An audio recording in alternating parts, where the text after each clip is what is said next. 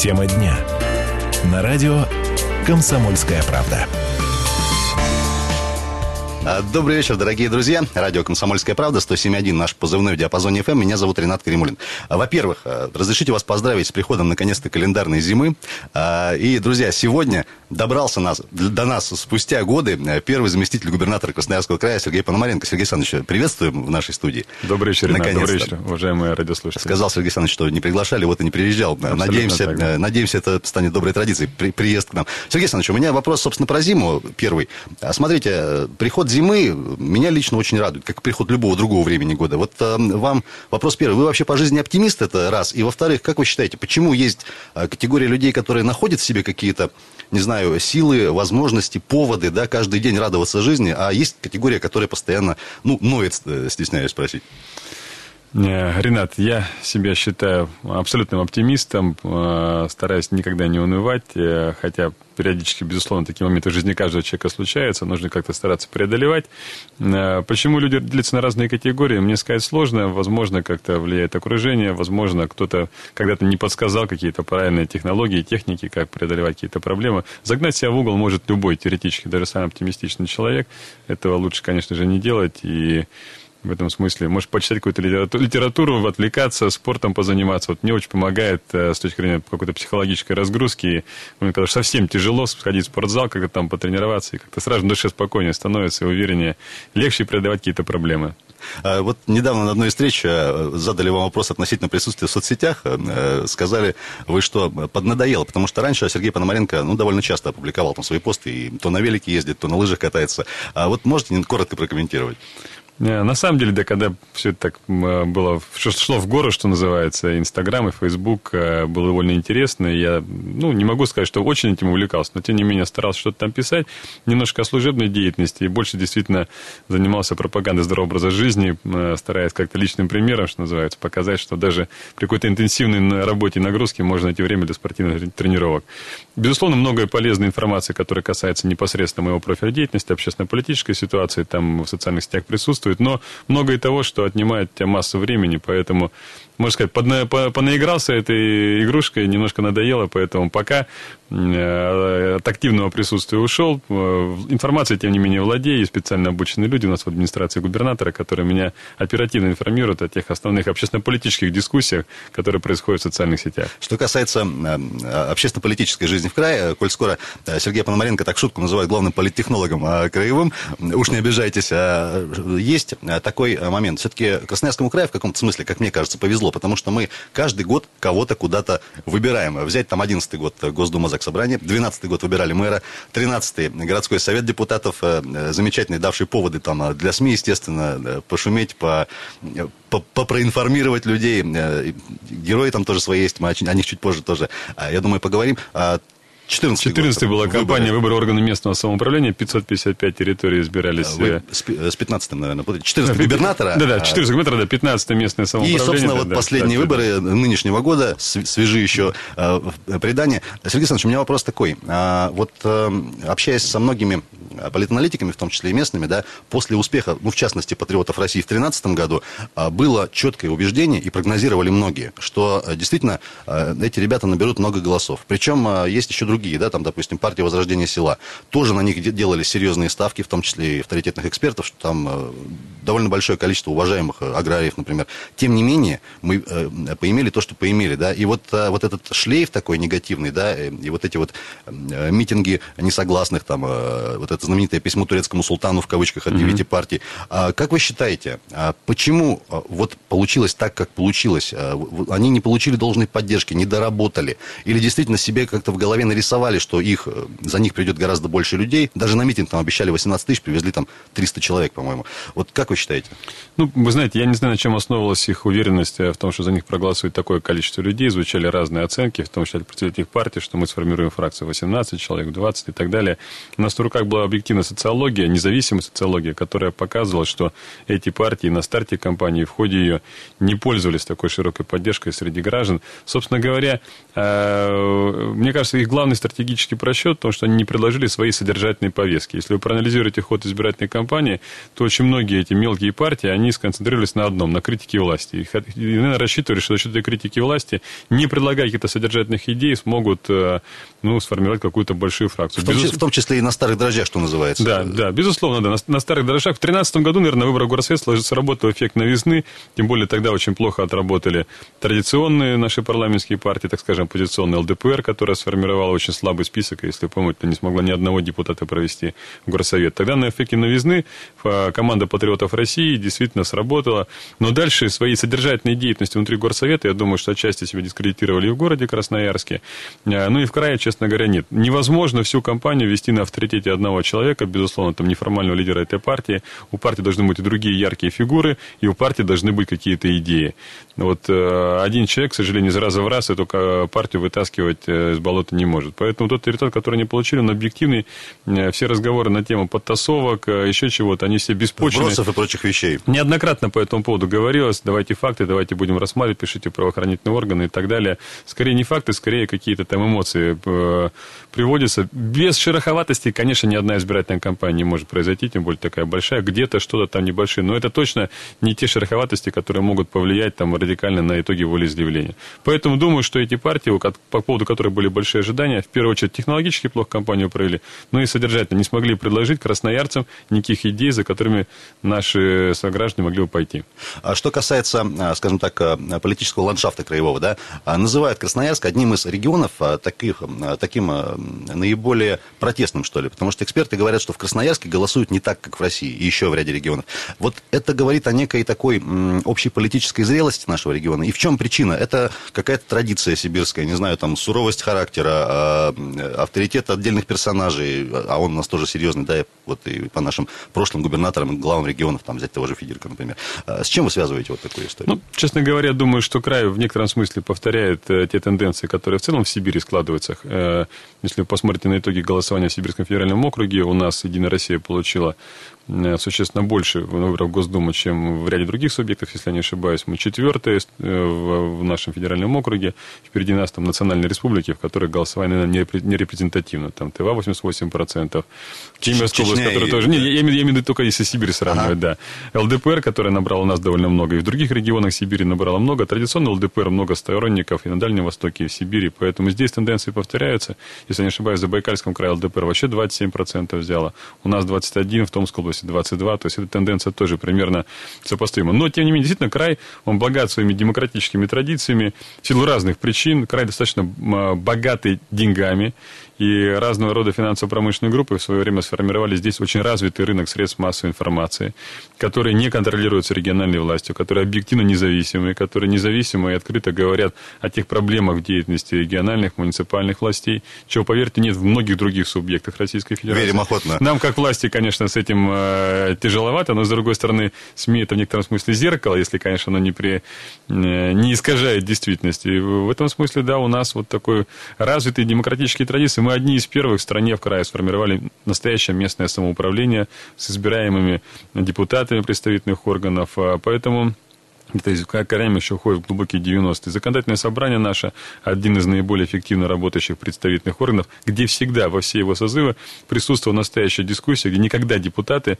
не голосовали по команде, там не поднимали руку, всегда по любому поводу. Даже вот сейчас наша фракция «Единая Россия» имеет 37 голосов в законодательном собрании. Казалось бы, любой вопрос может проходить на ура. У нас всегда содержательная дискуссия между исполнительной и законодательной властью. Я считаю, что в этом нет ничего плохого. Это позволяет нам вырабатывать более эффективные решения. А упомянули э, партию ЛДПР и нашу фракцию э, краевую. А, тоже отмечает некоторые эксперты, уже подводя итоги выборов, что эти ребята молодцы. Они реально после там, провалов в 2013 году переформатировались, а, взяли себе нормальную содержательную повестку известных людей и, собственно, получили то, что получили, то есть заработали эту победу. Как вы считаете?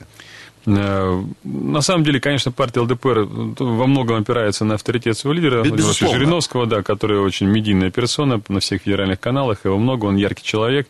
Но вместе с тем нельзя отрицать и успехов нашего регионального отделения, которое действительно провели масштабную избирательную кампанию. Я честно могу сказать, у нас есть три партии, которые реально обладают ячейками на местах, партийной какой-то номенклатуры, партийным активом. Это «Единая Россия», это КПРФ и ЛДПР. Друзья, ну что ж, а к работе, собственно, нынешнего свежего состава Краевого парламента уже в следующем блоке. В гостях у нас сегодня первый заместитель губернатора Красноярского края Сергей Пономаренко. Оставайтесь с нами. Тема дня. На радио «Комсомольская правда». Друзья, еще раз всем привет. Радио «Комсомольская правда» вас э, приветствует э, э, с берегов Енисея, 107.1 наш позывной. Меня зовут Ренат Каримулин. И в гостях у нас сегодня, а еще раз с удовольствием приветствуем, первый заместитель губернатора Красноярского края Сергей Пономаренко. Сергей Александрович, еще раз здрасте. Еще раз добрый вечер. Избрали мы новый свежий состав парламента. Мне, как человеку, который искренне интересуется политикой последние несколько лет, есть у меня, были на выборы свои фавориты. И я рад за них, что они попали в состав. А, многие медийные известные персоны, публичные. А, самое интересное, что и главное, активные в хорошем смысле. Вот ваша оценка нынешнего состава, потому что действительно много молодежи. Есть, конечно, ветераны, в том числе и уважаемый Александр Викторович Чус, который уже в пятый раз становится спикером и заслуженно, потому что, по-моему, признан он был на федеральном уровне лучшим спикером э, краевых парламентов, по-моему, даже неоднократно. Вот ваша оценка. Вы знаете, мне кажется, с нашим собранием произошло лучшее, что может произойти. С одной стороны, сохранилась какая-то часть депутатского корпуса, которая знает традиции, которая обладает необходимым жизненным опытом, опытом управленческой деятельности, законотворческой деятельности. А с другой стороны, пришло достаточно много представителей нового поколения политиков. Собрание обновилось, если я не ошибаюсь, по-моему, 25 новых депутатов пришло, что довольно много, что почти половина от законодательного собрания. Э, Причем люди, которые пришли в собрание, многие из них тоже не, не скажем, не, не с улицы пришли. Не новички. Есть, да, есть, есть авторитетные политики, которые уже много чего добились. Владимир Федорович Чащин, э, Пензин Елена Евгеньевна. То есть люди, которые, на самом деле, Илья Зайцев, который активный журналист, публичный, хоть и молодой человек, но тем не менее человек достаточно опытный. Поэтому а те, те новые люди, которые пришли, они тоже, в принципе, обладают необходимым, как мне кажется, квалификацией, опытом. И вот это сочетание э, какой-то части депутатов, которые э, обладают необходимой информацией, знают, что называется традиция, и новой свежей крови, я думаю, оно в конечном итоге приведет к наиболее эффективной работе законодательного собрания. Есть, конечно, и совсем молодые ребята. Э, вот уже фракцию ЛДПР мы с вами говорили, там совсем есть молодежь. Наверное, им еще предстоит э, поднабраться политического опыта. С другой стороны, работа рядом с такими авторитетными депутатами, политиками, это будет делать им гораздо проще. А что касается работы средств массовой информации, ну, у нас так, секрет открою, да, наверное, не секрет, есть, э, скажем так, любимчики из политической, экономической какой-то бизнес-элиты, да, персонажи, которые хорошо говорят толково. И есть, ну, скажем так, люди, с которыми не очень комфортно работать в плане, ну, не, не очень говорящий человек, там, да, тяжело, может, там, с речью, с дикцией и так далее. А все-таки, как вы считаете, а, относительно э, краевых депутатов тех же, э, должен ли человек, э, коль скоро ты пошел в политику, э, а, а, уметь говорить, б, желательно говорить содержательно и по делу, и э, нести конструктив, потому что вот э, следя за работой на сессиях того же парламента, да, есть э, действительно люди, которые, ну, постоянно молчат, от них нет реплик, от них нет высказываний, замечаний, и есть другая сторона, да, люди, которые выступают постоянно, э, поднимают острые, в том числе не, не всегда приятные, наверное, вопросы. Да, вот как вы считаете? Вы знаете, я думаю, здесь мы наблюдаем в течение последних 15 лет такую плавную революцию. Действительно, когда-то можно было приходить в публичную политику, не будучи публичным человеком. И была фраза «За меня говорят не мои слова, за меня говорят дела». Но мне кажется, это больше свойственно для людей, работающих в исполнительной власти, хотя и здесь на ключевых должностях люди должны понимать, что они фактически политические фигуры и должны правильно и грамотно разъяснять то, чем они занимаются, э, собственно говоря, жителям тех регионов, в которых они работают. Иначе не будет уровня общественной поддержки, и просто люди не поймут, чем, зачем там вообще деньги народные проедаешь, чем ты занимаешься. В конечном итоге тебя просто естественным образом э, выдавят из этой команды. Вот. Для, для людей, которые работают в представительной власти, депутатский корпус, наверное, здесь э, вот эти вот требования публичности, активности, открытости, они являются априори обязательными. И мы видим, что все больше и больше именно таких людей э, добиваются успехов в ходе кампании, в одномандатных округах, и списки формируются сейчас тоже по такому принципу. Поэтому я думаю, то, что давно стало нормой в западной политике, где человек не говорящий, в принципе, просто не может стать какой-то политической фигурой, постепенно происходит и у нас. В этом нет ничего плохого. На самом деле депутат – это человек открытый, публичный, работающий с людьми, который должен проводить регулярно встречи. И в этом смысле навыки ораторского искусства, наверное, являются для них обязательным условием. Друзья, в гостях у нас сегодня, напомню, первый заместитель губернатора края Сергей Пономаренко. Сергей Александрович, а если позволите, по некоторым отдельным персонажам а, из состава нынешнего краевого парламента. Елена Евгеньевна Пензина, Сан Саныч Глесков, Илья Александрович Зайцев. Приятно смотреть, когда люди растут, в том числе и политически. От них действительно ждут теперь еще большей активной работы, и ряд других, конечно, тоже. А, и они с первых дней, что называется, взялись за дело, в частности, их видно продолжает быть видно, слышно. И в социальных сетях э, они публикуют э, скрины документов, непонятных для них, то, что вот там э, в ряде случаев Глесков схематозом называет, угу. какие-то странные бюджетные траты. А как вы считаете, все-таки это же гораздо больше положительный эффект, нежели там какой-то другой? Мы можем сколь угодно долго обижаться на Глескова, и, может быть, даже где-то и на Илью Зайцева за то, что они не умалчивают, скажем, те факты, которые могут быть неприятны исполнительной власти. Но, честно говоря, мы должны привыкнуть к тому, что это норма, Ничто из того, что происходит в исполнительной законодательной власти, не может быть закрытым. Все это является достоянием общества. Должны, исходя из этого, строить свою деятельность, отвечать за каждое свое слово, за каждое свое действие. Э, я бы, конечно, избегал таких оценок, которые Сан Саныч иногда употребляет, схематоз и так далее, тем более, когда до конца не разобрался.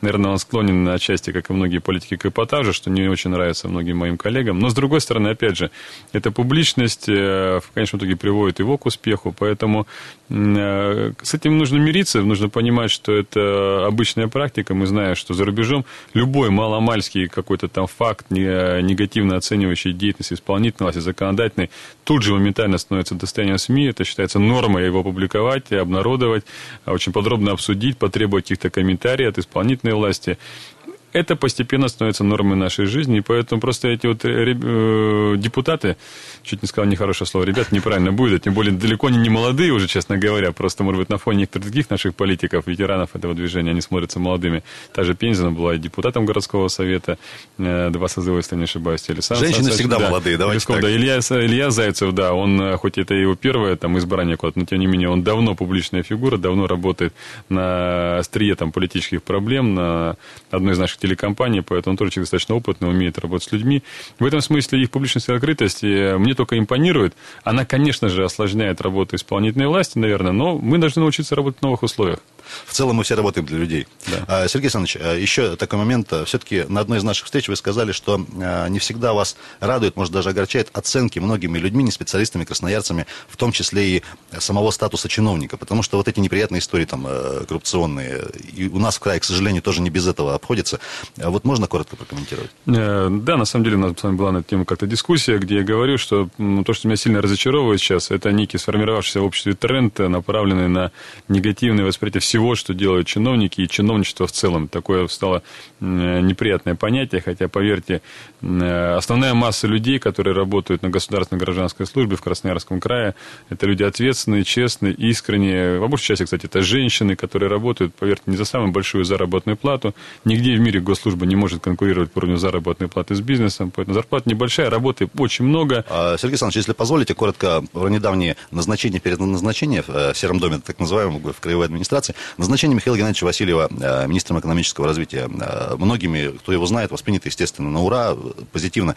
Еще один такой, наверное, неожиданный поворот – это повышение статуса э, Владимира Бахаря до, до вице-премьера. Вот все-таки вице-премьерство что дает? Потому что вот Леонид Николаевич Шорохов, по-моему, один из немногих министров сельского хозяйства по России, который является тоже в статусе вице-премьера. Это дополнительная возможность как-то ну, более качественно скоординировать коллег, Безусловно, да. Ну, если два слова о Шорохове, коли вы про него вспомнили, это принципиальная позиция губернатора, которая э, одной из ключевых своих задач считает социальное развитие села, не просто сельское хозяйство, социальное развитие села. И дороги, школы, да, и дороги, школы, социальная инфраструктура, дальше. да, да.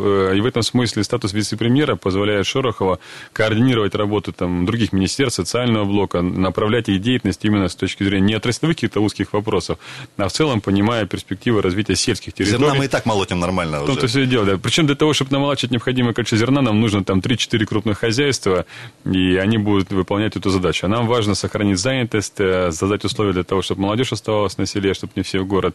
И в этом смысле тут э, важно немножко по-другому приоритеты расставлять, и в этом функция вице-премьера, конечно, Шорохова помогает. Что касается Бахари, наше Министерство финансов э, всегда было таким органом, который ведет межведомственное взаимодействие. Очень много вопросов, да, да, очень много вопросов, которые касаются и формирования бюджета, бюджет налоговой политики. И в этом смысле, конечно, статус вице-премьера будет помогать делать Бахарю более качественно. Хотя хочу сказать, что в свое время уже так было. Михаил Михайлович Котюков в свое время был вице-премьером, министром финансов. Поэтому здесь Владимир Ильич Бахарь просто набрался необходимого опыта.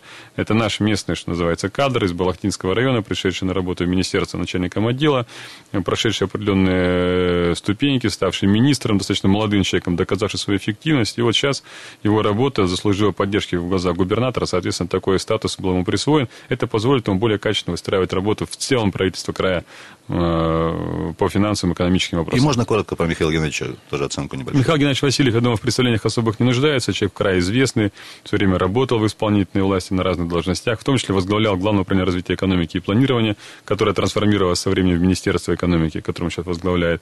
Он, э, я думаю, что обладает необходимым опытом, поработав и в чиновничьей среде, и в предпринимательском сообществе, выстроив э, достаточно плотные связи в качестве руководителя Союза, которым он руководил. В этом смысле, э, я думаю, это сочетание двух качеств. Э, человека, который неплохо понимает, чем сейчас дышит наша российская экономика, какие проблемы беспокоят, а с другой стороны, понимая возможности государства, оказывая содействие развитию экономики, он будет очень удачно эти два качества совмещать на своем новом посту.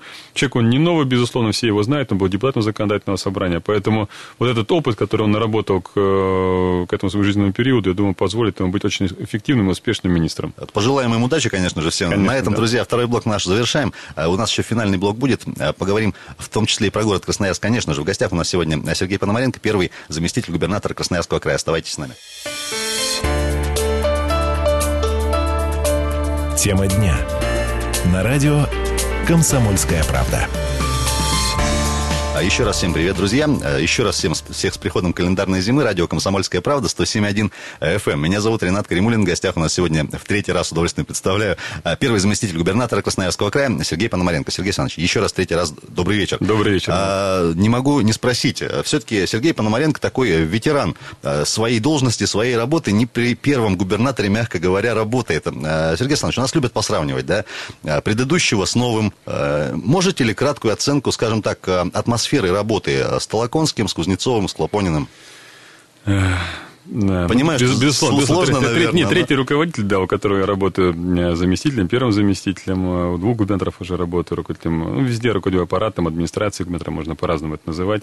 Безусловно, все три это очень крупные, сильные личности, и, конечно, все они отличаются друг от друга. Александр Геннадьевич такой э, человек очень Э, эмоциональный, как мне кажется, э, любитель глобальных стратегических решений, э, отчасти, может быть, даже романтик. И вот эта атмосфера романтизма, она царила тогда в нашем коллективе. Было очень много молодых людей, которые пришли в государственную службу, может быть, даже впервые, кто-то из бизнеса, кто-то откуда-то. Я в этом смысле, может быть, не очень характерный человек. Я уже к этому времени обладал большим потом чиновничной деятельности на разных должностях, там постепенно двигался по ступенькам вот эта атмосфера романтизма, она какой-то такой, знаете, немножко, может, потому что все были существенно моложе, чем сейчас, поэтому в душе что-то такое сохранилось. Ну и в целом тогда в экономике все достаточно успешно развивалось. В целом в, стране. В гору, да, все шло в гору, поэтому этот, я думаю, сочетание этих факторов вот сохранило такое некое настроение ром- романтическое в, о работе под руководством Геннадьевича. Но, безусловно, человек очень крупных стратегических решений, и во многом мы пожинаем плоды до сих пор от тех инициатив, которые были реализованы в период, когда он 8 лет был губернатором Красноярского края многие крупные проекты, благодаря его лоббистским возможностям, связям в Москве, они были замыслены и реализованы, и сейчас мы получаем от них экономический эффект.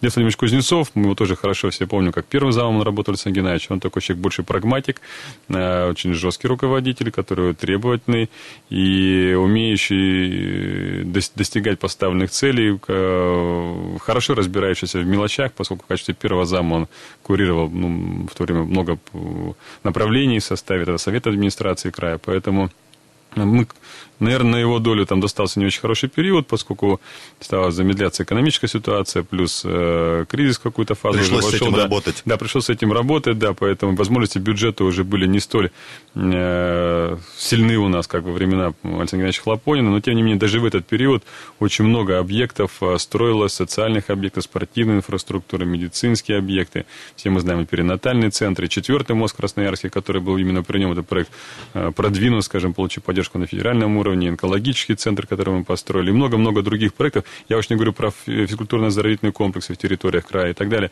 В общем, довольно много было разного рода инициатив и строек, которые он лично, могу сказать, курировал, координировал. Это обязательно было у него мероприятие. Он проезжал лично стройки, разбирался в мелочах. Все знают, строители его побаивались, поскольку он очень прагматичный такой человек. Он Правильно до побаивались. До, до, до, до самых мелочей, что называется, до, добирался. В этом смысле. Виктор Александрович Толоконский, э, это человек с громадным опытом государственного управления. Думаю, нашему краю очень сильно повезло, что именно такой пришел к нам губернатор, человек, который э, обладает стратегическим мышлением, феноменальной памятью, блестящий экономист. Э, ну и опыт. Э, опыт, безусловно, здесь главный, что называется, его политический козырь. Все-таки руководил третьим по величине городом страны, был э, губернатором одного из крупнейших субъектов Новосибирской области, полномочный представитель, что позволило ему выйти на федеральный уровень, расширить, что называется, границы сознания и рамку восприятия того, что происходит, знать ситуацию в других регионах, сравнивать ее. Вот, ну и плюс блестящий оратор, безусловно, здесь я каждый раз восхищаюсь его ораторским искусством, когда он общается с людьми, он любую аудиторию может настроить на свой лад. В этом смысле мы все у него этому учимся, хотя научиться этому, наверное, невозможно, это природный дар. Очень э, здорово, что он позволил нам работать в его команде, мне это очень интересно, объективно, поэтому я благодарен судьбе, что так сложилось, что вот с тремя очень разными, но тем не менее опытными руководителями мне довелось работать. Э, Сергей Александрович, а еще э, коротко про город, э, тот же примерно вопрос. Э, огромное количество людей пытаются сравнивать работу, допустим, э, Петра Ивановича Пимашкова с работой Тхама Шукрича. Есть мнения полярные. Там, одни говорят, вот при Пимашкове там эти вот металлические деревья светящиеся стояли, при Акбулатове брали. Ну, я понимаю, что эти разговоры не прекратятся никогда, тем не менее, как вы считаете, что позволяет каждому из глав города, вот что Пимашкову, что Акбулату, при, при, притягивать к себе вот своих сторонников, своих поклонников в хорошем смысле? Ну, они просто разные люди совершенно. А, а, опять же, пять лет работал я в мэрии в свое время, когда Петр Иванович Пимашков был мэром города, и это тоже очень большой опытный руководитель. Ему достались очень несладкие времена на старте его карьеры. В 1996 году, 8 декабря он избрался, было совершенно безденежье, бюджет был практически нулевым, нечем было платить заработную плату, нечем было платить угольщикам, э, коммунальщикам, энергетикам. В общем, была такая ситуация непростая. У меня мама бюджетника, выдавали зарплату люстрами, носками, чем только лампочками. Ну, я, я уже рассказывал, да, не так давно историю, как мы 7 месяцев работали в администрации без зарплаты. Потому что Вообще? приоритеты были такие. Вначале э, врачи, учителя, социальщики, коммунальщики, платим за уголь, а потом в конце платим чиновникам. Поэтому 7 месяцев нам платили какие-то там, не то чтобы авансы, там одну пятую аванса, а все остальное э, сказали как-то потом разберемся с вами. Поэтому люди ходили на энтузиазме на работу. И я уже говорил о том, что деньги на автобус, на столовую мне давала моя девушка, иначе бы нечем было на работу добраться. Вот, э, такие времена были. Но, тем не менее, Петр Иванович все времена преодолел, и город, честно говоря, про нем достаточно сильно развивался. Понятно, что нельзя сравнивать так Блатов и Машкова. Они находятся в разных стартовых условиях условиях э, ситуация в экономике, там, начиная, как вы помните, с 2000 года, она была ну, совершенно другая, были возможности, бюджет рос, был профицитным, поэтому можно было реализовывать то, что сейчас, э, может быть, является нашим достоянием, чем мы гордимся, брусчатка, фонтаны, благоустройство и так далее. Сейчас объективно Ильхам Шукревич находится в ситуации во многом похожей на ту, которая была в конце 90-х годов, когда нужно тратить деньги на первоочередные какие-то вещи, платить зарплату, обеспечивать э, реализацию обязательных полномочий, и меньше удается тратить на то, что легко бросается в глаза. Конечно же, наверное, это как-то э, формирует, возможно, какой-то там негативные оценки, но тем не менее мы видим, что Ильхам Шукревич Андреевич пользуется поддержкой красноярцев. Это показывает объективные итоги социологических исследований. Вот, несмотря на все сложности, я думаю, что он городом управляет эффективно. Друзья, я напомню, что сегодня общаемся с первым заместителем губернатора края Сергеем Пономаренко. А Сергей Александрович, про город все-таки. А, смотрите, общаясь с ребятами из других городов, они говорят, вот кризис не кризис, да, вот что вы жалуетесь, у вас стройка строится, да, новые кафе открываются. Вот возникает какой-то такой, ну, не знаю, моральный перекос или противоречие. С одной стороны, э, постоянно давят, в том числе и через СМИ, что действительно жизнь становится хуже там после ситуации на Украине, Украине, там, продовольственных эмбарго, и вот как клубок это все закрутилось. С другой стороны, она не останавливается, жизнь не прекращается, и, по крайней мере, там, по, жиль, по, по жилищному строительству у нас вообще все замечательно. Вот как вы считаете, в, в, в, в, чем, в чем причина? Знаете, красноярцы максималисты, я думаю, э, и это хорошо, что мы все максималисты, что мы хотим всегда большего, чем э, имеем в настоящий момент. Э, мне по роду моей деятельности довольно часто приходится бывать в других городах, и в городах административных центрах Сибирского федерального округа, и за пределами центральной части России.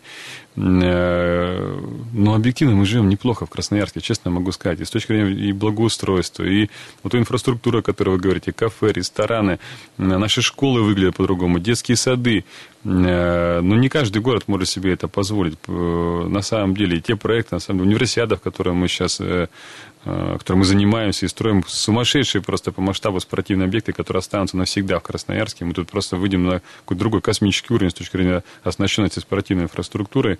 Этого нет во многих других городах. Просто люди живут в городе Красноярске, не каждый из них много путешествует, и 80% жизненных устремлений человека ограничивает территорией населенного пункта, в котором он живет. Поэтому в Красноярске нам хочется большего. Наверное, если бы там пожить где-то там в Омске, а потом вернуться, можно сказать, ну, ничего себе, как у нас здесь все здорово. Но мы не можем так всем эту картинку обеспечить. И хорошо, что люди проявляют высокие требования по отношению к власти, по отношению к самим себе в конечном итоге. Это будет нас заставлять двигаться активнее и стремиться еще к большим высотам. А теперь одна из моих любимых тем – это ЗОЖ так называемый. А, действительно, в последнее время какой-то бум а, фитнес-центров, а, спортивных залов, секций, кружков. Мужики здоровые э, на улицах, на площадках детских гоняют в футбол. Это какой-то действительно тренд? Не радоваться этому невозможно. Э, объективно, я, конечно, восторгаюсь тому, что действительно все это больше... Это уже нельзя заставить. Все, все да? больше и больше людей занимаются здоровым образом жизни, да, это видно по нашему острову Татышев, который в летний период времени просто превращается в мекку такую, да, спортивного какого-то поведения, образа жизни, там не протолкнуться, ролики, велосипеды на турниках и так далее. Все больше и больше действительно. Но, тем не менее, пока еще и здесь нам предстоит еще пройти достаточно долгий путь с точки зрения количества людей, занимающихся регулярно физической культурой, мы пока еще отстаем от развитых стран. Э, доводилось бивать за рубежом. Помню, в Испании там, в 5 утра уже на побережье дорожка вся занята людьми. Уже в 5 утра люди перед работой побежали, причем люди разных возрастов, начиная от юных, заканчивая там бабушками, дедушками, которые семенят ножками, но уже куда-то бегут. И все это заканчивается только глубоким-глубоким вечером, там уже после 11. В этом смысле все куда-то бегут, все куда-то едут. Постепенно эта культура э, проникает и к нам в страну. На самом деле спортивных объектах наших, которых мы построили в городе Красноярске, не протолкнуться расписаны тренировки с раннего утра и до, до позднего вечера. Ходят люди, занимаются. Это очень здорово. Это может только радоваться и приветствовать. А что касается острова Татышев, перенос елки на э, остров главный. Понятно, что на театральной все равно елочка останется поменьше. А мы тут общались недавно с аудиторией. К удивлению нашему, 90% звонков были следующего содержания. Спасибо администрации, там будет круто. Э, почему раньше не сделали? Вот ваша оценка. Давайте посмотрим. Э, я думаю, как у любого изменения всегда возникают какие-то противники. Мы все консервативны, так или иначе, по своему складу. Значительная часть людей, таких людей, которые решительно соглашаются на изменения, их не больше 5% в обществе. Собственно, они двигают прогресс. Э, остальные консервативны, поэтому думаю, что пока голосов будет больше против, все привыкли. Вот здесь центральная часть, легко добраться, общественный транспорт, а там Татышев далеко, надо идти пешком. С другой стороны, мне кажется, там и пространство побольше. Если там создать качественную инфраструктуру, если это не будет там одиноко стоящая елка где-нибудь на площади, сама светящаяся вокруг темнота и никаких там условий для развлечений, для какого-то там, не знаю, быстрого питания в зимний период времени, что-нибудь такой теплый какой-нибудь напиток, не знаю, чай, там, шашлычок, конечно, в итоге. Вот. Если это все будет организовано там, то я думаю, что, честно говоря, это решение правильно, и организовать схему движения общественного транспорта так, чтобы можно было людей туда привезти и увезти, я думаю, это не так уж сложно. Сергей Александрович, в двух-трех словах, а по вашему мнению, каким был 2016 год, и если не сложно, каким прогнозируете 2017? А, как-то пока еще не думал о том, что надо подводить итоги, только декабрь начался. 16 год, наверное, получился в целом, как мне кажется, достаточно а, позитивным. Понятно, что постепенно мы преодолеваем э, какое-то чувство неуверенности, которое у нас возникло, может быть, в 2014 году на фоне всех международных санкций. Много было тревоги в обществе, не понимали экономическую ситуацию, скачущий курс доллара, э, рост цен, я думаю, всем, э, ну, скажем так, настроение довольно сильно портил, невозможность куда-то поехать отдохнуть и так далее. Постепенно ситуация стабилизируется и в экономике, и, как следствие, в обществе. Все больше и больше позитивных и оптимистичных оценок. Надеюсь, что нам, руководству нашей страны удастся выправить ситуацию с точки зрения взаимодействия взаимодействия с международным сообществом, по крайней мере, предпосылки для этого есть.